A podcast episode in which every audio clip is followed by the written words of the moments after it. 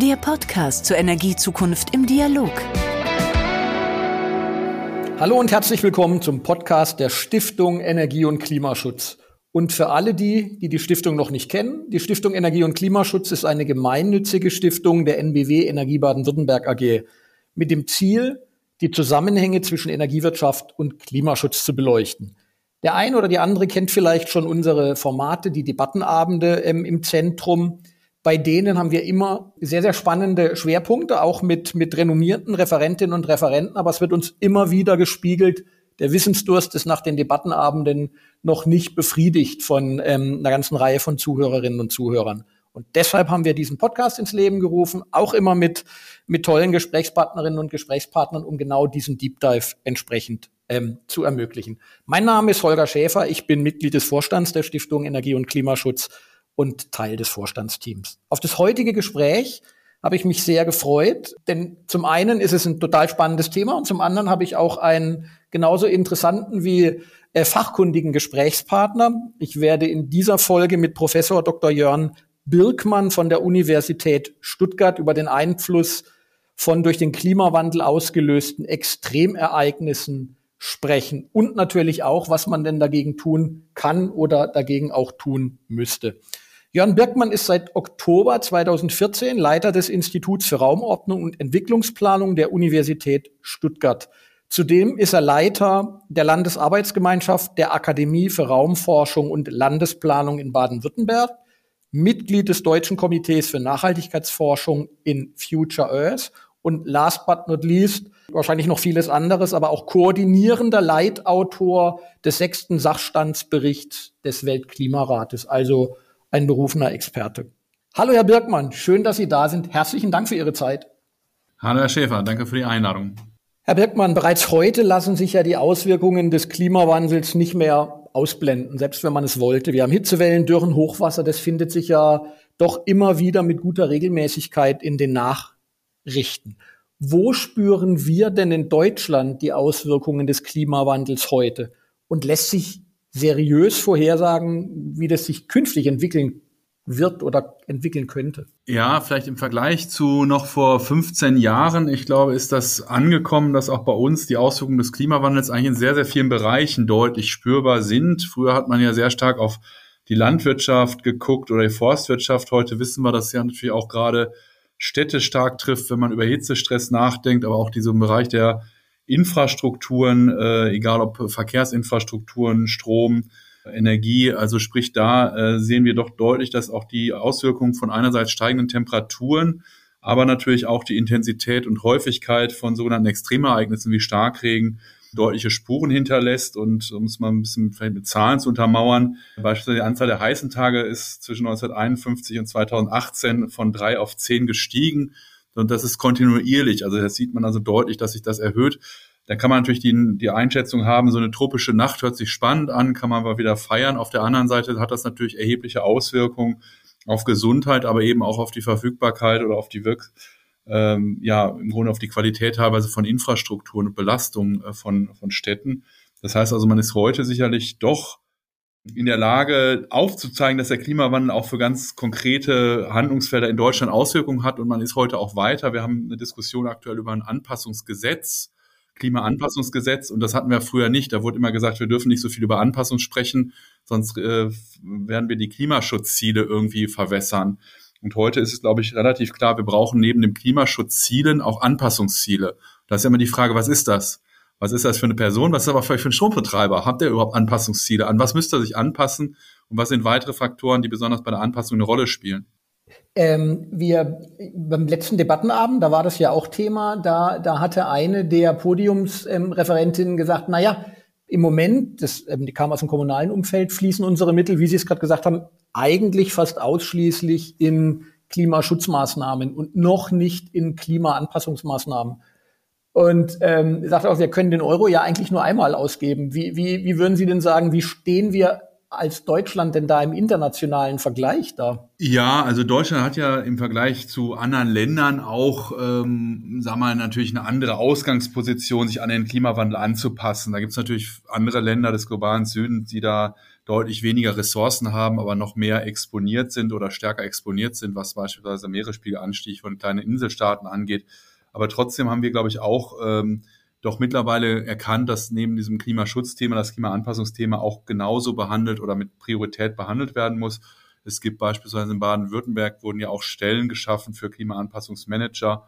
Und äh, da ist man sicherlich jetzt auch heute in der Notwendigkeit, nicht nur, aber auch natürlich zu sagen, wir müssen Klima-CO2-Emissionen reduzieren, das ist wichtig, aber muss sich eben auch an die nicht vermeidbaren Auswirkungen anpassen. Und das Ahrtal war, glaube ich, so eine Art Weckruf. Das ist jetzt nicht alleine durch den Starkregen oder durch den Klimawandel gekommen, aber äh, wer hätte schon gedacht, dass wir 180 Todesopfer zu beklagen haben? Wer hätte gedacht, dass eine Strecke von 40 Kilometern völlig ausgeräumt oder zerstört wird? Das sind also so Hinweise, wo wir doch stärker hingucken müssen. Wir hatten natürlich auch mal Starkregenereignisse in Baden-Württemberg oder Schwäbisch Münd, Braunsbach sind hier Themen. Natürlich Hitzestress, Stuttgart, äh, Karlsruhe in Teilen auch. Und da müssen wir uns strategisch besser darauf vorbereiten. Und ich glaube, so der Ruf nur nach so einem kleinen Gründach ist da ein bisschen wenig.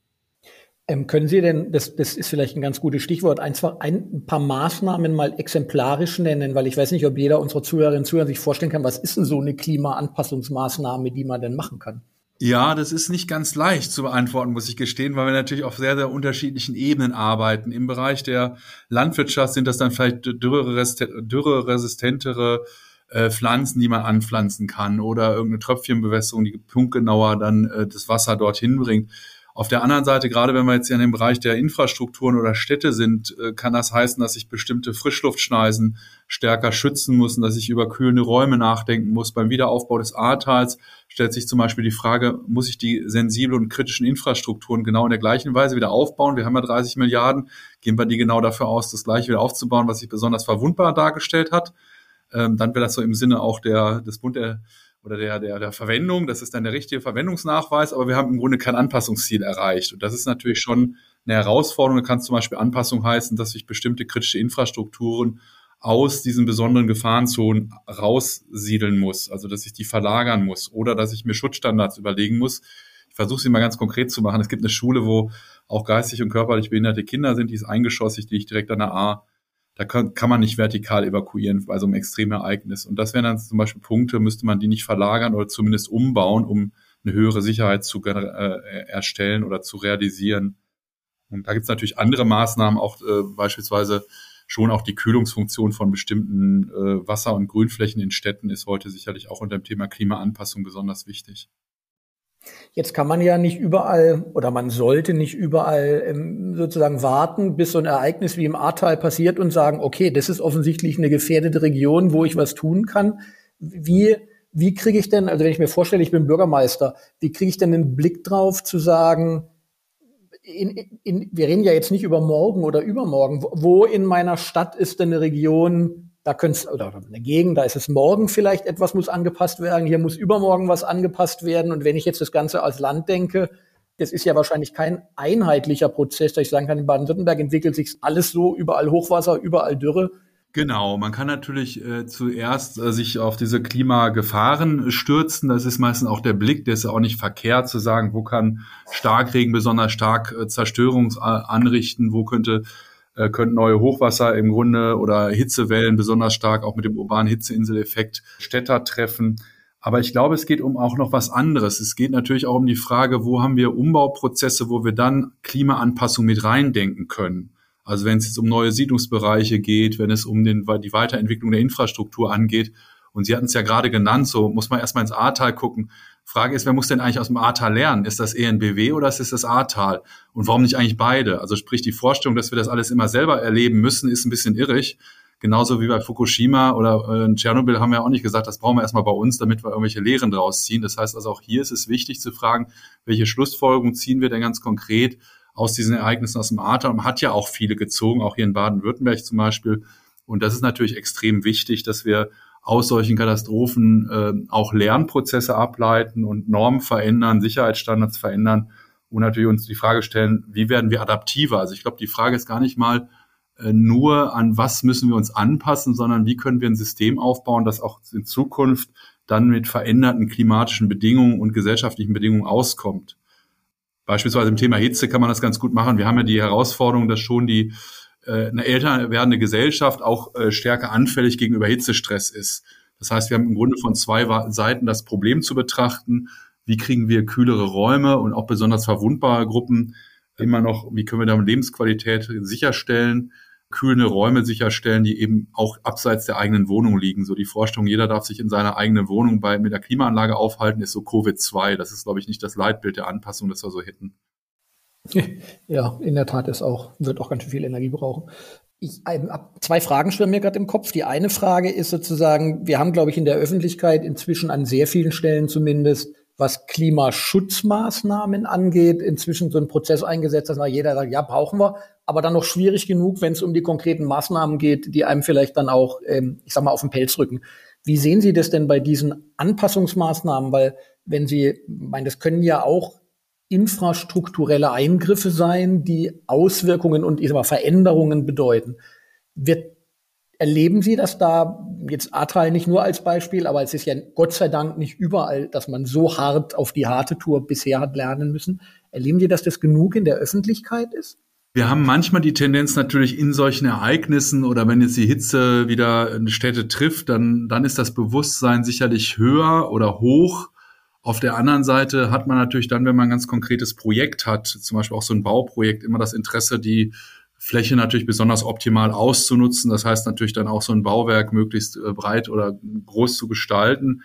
Ähm, das heißt, wir müssen, glaube ich, noch mal stärker die Frage äh, oder es schaffen, in bestehende Entwicklungsprozesse diese Themen zu integrieren. Das könnte man auch bei so einem Energieverteiler oder äh, bei, bei Unternehmen machen, die für Infrastrukturen zuständig sind. Auf der einen Seite müssen wir sicherlich fragen, wie wirken bestimmte Auswirkungen des Klimawandels auf die Energieinfrastruktur, ähm, auf äh, was können da Ausfälle sein, was, was sind besonders hitzeanfällige oder starkregenanfällige Systemteile aber auch, wer braucht denn eigentlich Strom? Was sind denn Punkte, wo wir absichern müssen, dass auch in so einem Extremereignis noch was funktionieren muss? Und wenn wir jetzt nochmal kurz ins Ahrtal blicken oder nach Schwäbisch also da werden schon die so Mobilfunknetze, die, die sensiblen Infrastrukturen, die Strom brauchen, wie Krankenhäuser etc., das sind natürlich auch Ansatzpunkte, wo man beim Bau solcher Infrastrukturen oder Gebäude äh, diese Klimaanpassung mitdenken muss. Und das haben wir scheinbar nicht geschafft, wenn man sich mal überlegt, wie viele OPs noch im Keller sind und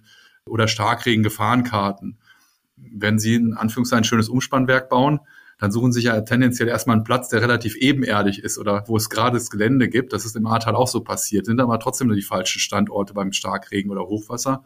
Also hier müssen wir stärker bei solchen Entscheidungen Klimawandelanpassung auch mit integrieren und jetzt nicht über Faltblätter oder so allgemeine Sensibilisierungskampagnen kommen, sondern wenn Sie ein Haus kaufen für eine Million Euro, dann ist das relevant. Dann wird auch diese 20.000 oder 5.000 Euro anderes Fenster oder Gartenumgestaltung, das ist relevant. Wenn Sie das Haus erstmal gebaut haben oder eine Infrastruktur, dann ist das ja im Grunde das Spiel schon gegessen. Also hier müssen wir strategischer in bestimmten Entscheidungssituationen diese Informationen bereitstellen und auch dann forciert bereitstellen. Und das passiert teilweise nicht. Es gibt Starkregen-Gefahrenkarten, die sind zum Beispiel nicht öffentlich. Da frage ich mich, wer, wen soll es denn interessieren? Also es müsste doch eigentlich die Öffentlichkeit interessieren. Und äh, das ist eben auch noch In so ein Punkt. Da müssen wir im Grunde passgenauer Informationen bereitstellen für bestimmte Entscheidungen, wie zum Beispiel Bau, Baugebiete oder auch Bauformen etc.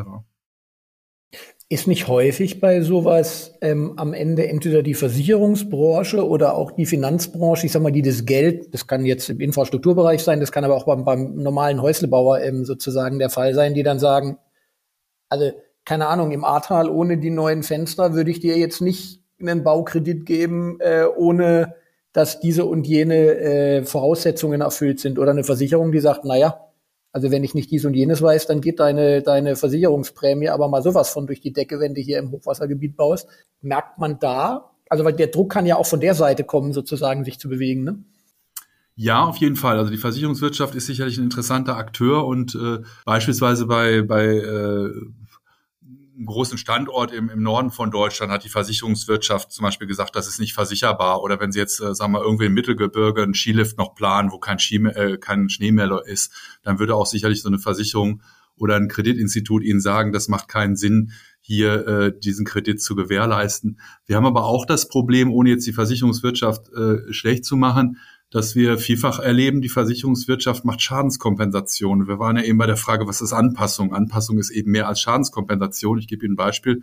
Für drei Fensterscheiben im Keller hat, äh, oder nee, für mehrere Fensterscheiben im Keller hat eine Familie eben drei Angebote eingereicht an die Versicherung und äh, faktisch waren zwei eben auch mit besserem Schutz, mit hochwassersicheren Scheiben, die wurden alle abgelehnt. Es gab eben genau die Kompensation des, der Scheibe, die schon mal drin war und die war nicht hochwassersicher, was ja auch getestet wurde in dem Ereignis. Also hier müssen wir auch als Versicherungswirtschaft oder sollte die Versicherungswirtschaft auch wirklich Risikoreduktion belohnen. Das findet manchmal nicht statt. Also Sie hatten recht, Sie kriegen keine Versicherung, wenn Sie schon hoch exponierter Lage sind.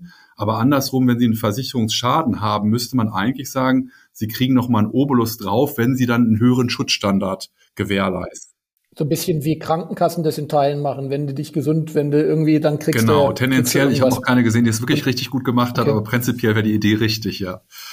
Können wir uns denn von anderen Ländern, man ist ja immer so, man, man, kann, man kann selber lernen, selber machen. Ähm, ich meine, Sie haben jetzt ja einen Blick, der deutlich über Deutschland auch hinausgeht. Wo, wo würden Sie denn sagen, lohnt es sich mal hinzugucken und zu lernen von Ländern, die uns ich meine, voraus sein, ich weiß nicht, ob das jetzt immer so was, was Positives an der Stelle ist, voraus zu sein, wo man wahrscheinlich schon die Erfahrung gemacht hat, aber wo sagen Sie, die machen das eigentlich ganz gut? Ähm, das ist eine relativ schwierige oder komplexe Frage, weil natürlich verschiedene Länder in verschiedenen Bereichen relativ gut sind. Also die Schweiz hat zum Beispiel eine stärkere äh, Beachtung auch zum Beispiel der Empfindlichkeit von, von Infrastrukturen, von Siedlungen. Das heißt also, bei uns ist äh, beim Bereich Hochwasser zum Beispiel eine sehr starke Fokussierung auf das Bemessungshochwasser HAKO 100 und seine räumliche Ausdehnung. Wir fragen aber gar nicht so stark, was ist denn da eigentlich drin exponiert oder welche, welche Nutzung, welche Infrastrukturen sind da. Was ist HAKO, das HAKO 100 ist das äh, statistisch jährlich oder statistisch einmal in 100 Jahren auftretende Hochwasser und das ist im Grunde auch die Grenze von Baulinien, wenn sie in Karlsruhe und Stuttgart sind. Also da dürfen keine neuen Bebauungspläne mehr entstehen. Das ist gerichtssicher, das ist gut. Kleiner Nachteil ist, diese Linie verschiebt sich. Das heißt, wenn Sie jetzt bei ENBW oder bei äh, Westnetz ein schönes großes Gebäude bauen, plötzlich verschiebt sich die HAKO 100 Linie und Sie haben das restliche Gebäude noch nicht gebaut oder keinen Bebauungsplan dafür, wird die Freude geringer sein, weil die dürfen Sie dann nicht mehr bauen, wenn sich die Linie verschiebt. Also hier müssen wir ein bisschen von unseren Vorstellungen weg. Wir könnten genau quantifizieren, wo äh, wie lange, wie stark im Grunde solche Ereignisse zukünftig äh, einen Bereich treffen. Und wir haben immer die Tendenz in Deutschland zu sagen, das ist erlaubt, das ist nicht erlaubt. Wir müssen, glaube ich, mehr mit diesen Graustufen arbeiten, sagen, okay, wenn ihr am Fluss baut, zum Beispiel in solchen äh, HQ 100 Gebieten oder im HQ Extrem, wo ein Extremereignis auftreten kann, dann sind die und die Nutzungen erlaubt, einen Sportplatz kann ich da aufbauen, aber eben vielleicht kein Krankenhaus, vielleicht kein Kindergarten. Also sprich, hier muss ich eben auch mal gucken, wie verwundbar sind diese Nutzungen, wie verwundbar sind Infrastrukturen, die ich dort aufbaue. Und dafür brauche ich Schutzstandard. Und das, dieses, diese Logik ist ein bisschen stärker auch in einigen Nachbarländern vorhanden. Ich hatte die Schweiz genannt. Das fehlt uns noch ein bisschen. Da sind wir manchmal etwas zu stark an dieser Naturgefahr orientiert oder an dem Glauben, wir könnten diese Sicherheit auf eine Linie, auf eine genaue Beschreibung begrenzen. Also etwas digitaler, eine Null oder Eins. Genau. Ähm, wie, wie hm, jetzt Veränderungen bei solchen Planungs- und Genehmigungsprozessen sind ja nicht trivial. Ähm, wie Gibt es da bereits erste Aktivitäten oder Initiativen, dass man sowas tut? Ähm ja, im Bereich der Planung sind wir jetzt, wie gesagt, da im, im Ahrtal unterwegs. Äh, da sprechen wir auch mit privaten Akteuren, wie zum Beispiel auch äh, Energieverteilungsunternehmen Westnetz. Dort plant man wirklich oder hat man jetzt auch wirklich Leitungssysteme unter die Erde ge gelegt. Das ist in eher ländlicher Raum. Da sind teilweise noch die Energieversorgungsleitungen eben überirdisch äh, oder auch an den Häusern etc. Und wenn man sich vorstellt, dass dann so ein reißender Fluss auch mit erheblichem Treibgut, die alle runterreißt, ist das natürlich dann schon auch eine Schadensvermeidung. Und die haben zum Beispiel auch aus dem HQ 100, HQ Extrem ihre Leitung teilweise rausgelegt. Das ist sicherlich sehr, sehr sinnvoll, dass man da eben im Vorhinein jetzt auch schon sagt, wenn ich eh was umgestalten muss, dann kann ich versuchen, diese Resilienz oder die, diese Frage der Anpassung in dem Punkt auch, auch zu, ja, zu implementieren. Äh, vielleicht im Bereich der Planung ist das aktuell in der Diskussion, also in mehreren Bundesländern, wo wir auch beratend oder in Diskussion mit äh, tätig sind, hier in Baden-Württemberg, aber auch in äh, Nordrhein-Westfalen, auch Rheinland-Pfalz, äh, diskutiert man eben schon, welche Empfehlung hat man äh, zum Beispiel gerade für Standortfragen, für Nutzung äh, in solchen Gebieten, die nicht HQ 100 sind, sondern darüber hinausgehen, diese HQ-Extrembereiche, ähm, weil das natürlich auch dann für für alle Kommunen Rahmenbedingungen ist. Und dafür wäre es natürlich auch wichtig, dass man Informationen hat. Ne? Wo kriegt man eine Starkregengefahrenkarte, Hochwassergefahrenkarte her und was heißt das dann ganz konkret? Was heißt das für einen baulichen Schutz oder was heißt das für einen Standort? Da sind wir, glaube ich, noch nicht so weit. Und manchmal hilft es natürlich auch, die, die Wirkung solcher Ausfälle mal zu verdeutlichen. Was kann ich machen, wenn ich keinen Strom habe? Oder was kann ich machen, wenn in Anführungszeichen hier am Neckar in Stuttgart äh, bestimmte große Achsen, äh, S-Bahn-Achsen ausfallen? Ähm, kann man sagen, man war immer schon leidtragend. Das hat ja bei bestimmten Knoten oder so, die sind jetzt eh nicht funktionsfähig, aber das sind natürlich ganz andere Wirkungen, als wenn wir über, ja, irgendeine Hitze sprechen, wo jemand mal einen Tag zu Hause bleiben muss. Also hier muss man eben auch gucken, was ist denn, was sind denn mögliche Kaskadenwirkungen, die entstehen, wenn man extreme Ereignis dann auf so eine Infrastruktur oder Infrastrukturketten trifft. Ich, ich würde wieder auf den Debattenabend gehen, weil da war eine Frage von einem Bürgermeister tatsächlich, der, der, beziehungsweise aus einer Verwaltung, ich weiß nicht, ob er ein Bürgermeister war, der halt sagte, Mensch, ich stehe jetzt, wenn ich mir das anhöre, dann weiß ich, ich muss was machen in meiner Gemeinde, kleine Gemeinde. Ähm, um, da ging es um das Thema Hitze, Hochwasser und so weiter und so fort. Auf der anderen Seite habe ich aber hier eine Sporthalle, die jetzt äh, saniert werden muss. Und ich habe halt nur Mittel X. Wie, und der hat wirklich so, ja, was mache ich denn jetzt? Wie, wie, wie, wie mache ich das denn jetzt? Gibt es irgendwie Mittel für sowas? Kriegt man irgendwo Förderung? Ich, wir brauchen immer Förderung. Wie sehen Sie da noch ein keine Ahnung, braucht man den nächsten Doppelwumms, was sowas angeht? Oder ähm ja, müssen wir beim Doppelwumms ein bisschen aufpassen. Ne? Ich meine, das ATA ist natürlich ein gutes Beispiel, dass es schon wichtig ist, auch Geld bereitzustellen. Wäre natürlich dann schön, wenn wir da auch das hinkriegen, äh, klimaresilienter aufzubauen. Ähm, wir haben natürlich in vielen Bereichen, egal ob das jetzt die Bauwirtschaft aktuell ist oder ob das das Thema Klimaanpassung ist, immer die Vorstellung, okay, wir brauchen Geld, das ist auch richtig. Aber wir müssen natürlich auch sagen, wie können wir Werte schützen? Es macht ja jetzt auch wenig Sinn, äh, wenn jetzt ein Bürgermeister sagt, er braucht eine neue Sporthalle, packt die direkt an, äh, in Anführungszeichen, einen Fluss und dann äh, in drei, vier Jahren oder lass es 20 Jahren sein, ist das Ding weggeschwemmt. Also da muss man natürlich auch sagen, es gibt auch ein Eigeninteresse sicherlich der Kommunen, aber auch privater, beispielsweise Bad Neuenahr-Ahrweiler, ZF, ein großer Betrieb, den wir in Baden-Württemberg kriegen, hat seinen Standort da verlassen. Also sprich, da müssen wir auch Sicherheiten bieten, da müssen wir auch besser werden. Da kann man jetzt nicht nur sagen, ich habe kein Geld. Ich meine, wenn ich das Geld dann in in den Fluss werfe, ist das auch nicht besonders äh, sinnvoll gewesen.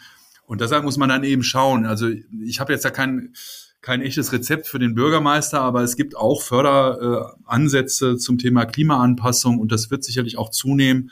Und die, die Anpassungsoptionen, die sind ja auch teilweise da. Also man kann sich nicht gegen x beliebige extreme Ereignisse vorbereiten, aber so eine Sporthalle dann auch so zu bauen, dass sie jetzt bei Hitzestress auch bespielbar ist, ist ja eigentlich auch eine Sinnhaftigkeit. Oder zum Beispiel auch Bolzplätze so zu gestalten, dass ein Hochwasser über den Bolzplatz gehen kann, wenn es am Fluss liegt, ist eigentlich auch eine Selbstverständlichkeit. Da muss man vielleicht runterfahrbare Zäune haben oder Zäune, die dann irgendwann umklappen, nicht, dass da alles Material sich aufstaut. Oder wenn ich jetzt über Brücken nachdenke, das ist ja jetzt auch keine Investition, wenn wir jetzt an Brücken denken, die ähm, klein ist. Und wenn ich die Brücke halt sag mal, als, äh, fast als, als Staubereich dann für so ein Hochwasser sich ergibt, ist das natürlich wirklich auch eine Fehlplanung. Also ich würde mal sagen, die Vorstellung, dass das immer nur zusätzliche Mittel sind, ist, ist ein bisschen irrig. Ich glaube, in Teilen ist es eine Art von Verbesserung auch der, ähm, der Sicherheit von Investitionen. Sie hatten jetzt ein paar Mal angesprochen, ich meine in der Tat, die, das Thema Energieversorgung, also Strom, Gas ist eine kritische Infrastruktur. Ähm, Gibt es denn Branchen, wo Sie sagen würden, die sind heute schon, die beschäftigen sich schon intensiver als andere mit dem Thema? Also die vielleicht auch, also Vorbild, ja, vielleicht auch eine vorbildliche Branche sind an der, an der Ecke? Ja, die Versicherungswirtschaft, die großen Rückversicherer haben sicherlich das Thema auch Klimaanpassung sehr stark auf der Agenda, natürlich aus dem hohen Eigeninteresse. Da ist aber äh, sicherlich genau die Anpassung von Prämien, die äh, stärkere Incentives auch für Risikoreduktion. Natürlich haben auch die Versicherer das Problem, dass es bei bestimmten Phänomenen des Klimawandels jetzt immer Meeresspiegel ansticht, da kriegen sie keinen für. Das ist ein dauerhafter Prozess, das geht nicht so schnell wieder weg. Das heißt also, da lohnt sich so eine klassische Versicherungsmathematik da nicht. Aber sonst gibt es sicherlich auch andere Bereiche. Ich fand auch die Energieversorger, wie gesagt, im Ahrtal, zumindest Westnetz ist da sehr aktiv und äh, man zieht da seine Lehren, man bereitet einen Leitfaden vor. Das ist schon mal ein spannender Punkt, was mir ein bisschen Sorge macht. Man muss natürlich eben über diese eigene Infrastruktur hinausdenken. Also es wäre wichtig, dass man dann zum Beispiel die Krankenhäuser oder Schulen, Altersheime oder eine Dialysestation, die Strom immer braucht, auch sensibilisiert dafür, dass dort ein Ausfall passieren kann und dass man dann aber auch vielleicht sogar als Stromnetzbetreiber Verteilnetzbetreiber sagt, ihr müsst euch besser vorbereiten, weil ich hatte ein bisschen das Gefühl, wenn wir so in die Landschaft gucken, gibt es manchmal große Einkaufsläden, die haben plötzlich eine redundante Leitung oder wissen sie, dass sie ein Notstromaggregat brauchen, aber bei so Krankenhäusern oder Arztzentren, ne, die so OPs vornehmen, das war in, in Köln mal passiert, da ist der Strom dann ausgefallen und die drohten auf der aus der Narkose aufzuwachen. Das ist dann natürlich schon eine Problematik, wo man eigentlich sagen muss, man muss eben neben der kritischen Infrastruktur selber, neben irgendwelchen Netzen, Umspannwerken, Produktionsbereichen für Energie, im Grunde auch die Institutionen und Infrastrukturen sensibilisieren, die unbedingt auf Strom angewiesen sind. Wenn ich eine Lanze für genau. meine Kollegen von Netze BW hier brechen darf, weil Sie jetzt immer West Westnetz gesagt haben, also die beschäftigen sich mit dem Thema und zumindest für Baden-Württemberg Krankenhäuser müssen ähm, Notstromaggregate vorhalten, aber es bringt natürlich in so einem Fall nichts, wenn es dann im Keller steht. Ne? Genau, Keller oder eben auch, wie gesagt, dieser Wandel, den wir im Bereich äh, Arzt oder Ärzte haben. Diese Ärztehäuser hatten das in Köln nicht und äh, große Krankenhäuser schon. Und dann war es eben so, dass die Feuerwehr massiv ausrücken musste, genau. um die Leute nicht aus der Narkose aufwachen zu lassen, die gerade eine Laser-Augenbehandlung äh, hatten zum Beispiel. Noch ein bisschen mit, mit, mit Blick auf die Uhr hätte ich noch eine, eine vorletzte Frage. Jetzt hört sich ja so Klimaanpassung so an, naja, das ist super. Jetzt ähm, dann, mhm. ich, ich mache es jetzt bewusst schwarz-weiß, ohne dass es meine Meinung ist, dann lassen wir doch diesen ganzen Klimaschutz, dann machen wir einfach nur noch, ich sag mal, baut die Dämme halt höher, dann ist auch kein Problem, wenn die, wenn die Flut kommt. Bis wohin können wir uns denn überhaupt anpassen? Weil, ich sag mal, ewig hoch kannst du die Dämme, um in dem Bild zu bleiben, ja auch nicht bauen. Ja, ist eine gute Frage. Es ist schwer zu beantworten. Also definitiv kann man sich nicht an x-beliebigen Klimawandel anpassen. Das ist völlig richtig. Und äh, trotzdem fehlt es uns. Wir haben bei dem Klimaschutzthema im Grunde die Paris-Ziele. Wir haben beim Thema Anpassung noch keine echten Anpassungsziele. Auch beim Thema Ahrtal oder hier äh, Stromversorgung. Was sind denn Ausfallzeiten, die wir noch akzeptieren würden? Äh, was sind denn Anpassungsziele? Was machen wir da wirklich zum Anpassungsziel? Ich glaube, das ist noch wirklich ein offener Bereich. Oder auch Städte, äh, Karlsruhe, Stuttgart, Freiburg. Was ist denn eine Temperatur, wo wir sagen, das ist unser Anpassungsziel und können wir es beeinflussen? Aber trotzdem ist es natürlich wichtig, dass wir uns auf den Weg machen und sagen, äh, wir wollen zum Beispiel bezogen auf Starkregen die, die Durchlässigkeit oder Straßen umbauen, wo das Schadensmaß reduziert ist oder wir wollen bestimmte kritische Infrastrukturen wie Krankenhäuser, Kindergärten, Schulen auch besser schützen. Das ist, glaube ich, schon sinnig und das ist eine Lehre. Und da kann man auch konkrete Anpassungsziele ableiten. Genauso könnte man es eigentlich auch für das Thema Hochwasser, dass man bestimmte Anteile der Bebauung dann eben auch nicht mehr zulässt oder das monitort, wie entwickelt sich das. Und ich denke auch bei der kritischen Infrastruktur wäre es eigentlich wichtig ähm, zu überlegen, wie viel davon ist im Grunde schon ähm, bestimmten Standardklima angepasst. Aber wir haben die, die Herausforderung, dass wir beim Thema Klimaschutz deutlich weiter sind, was die Ziele angeht.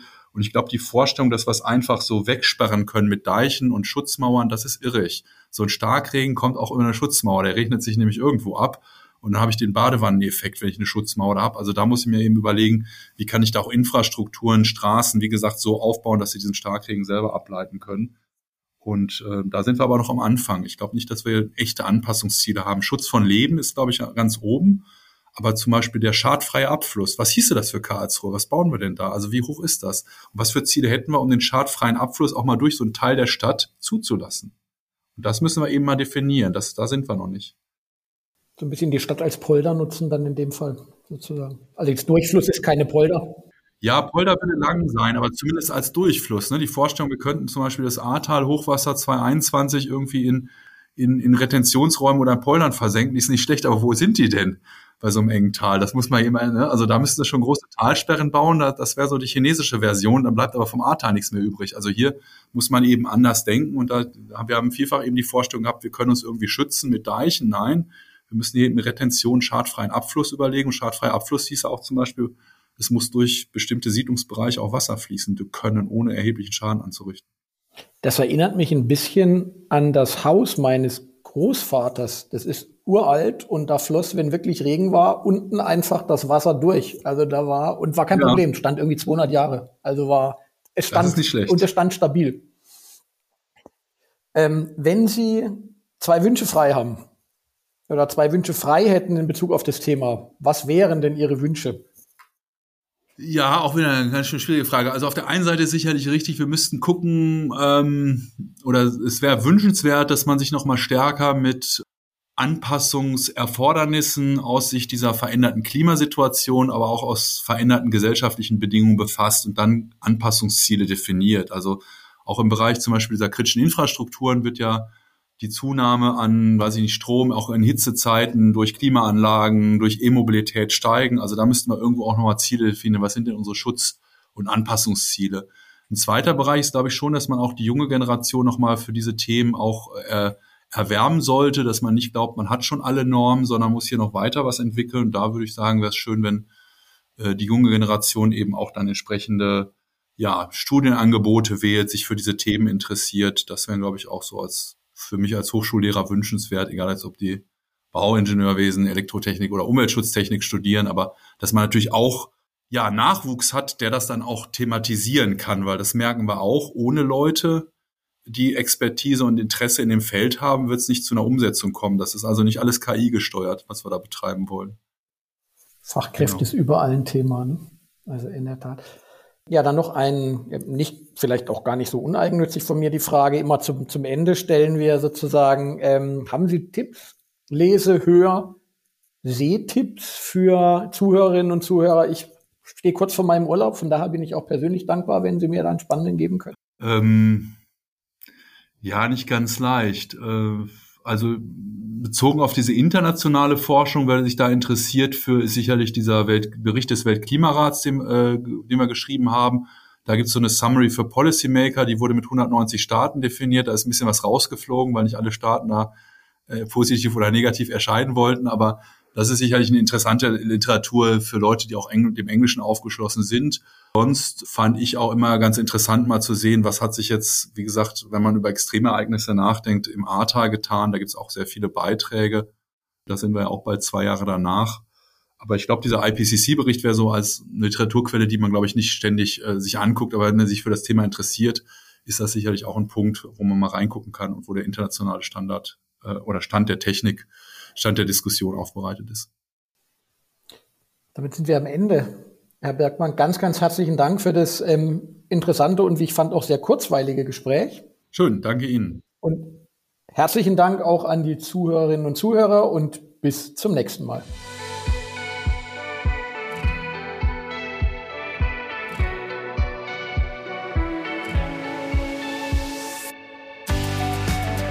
Das war das Podcast-Gespräch zur Energiezukunft im Dialog.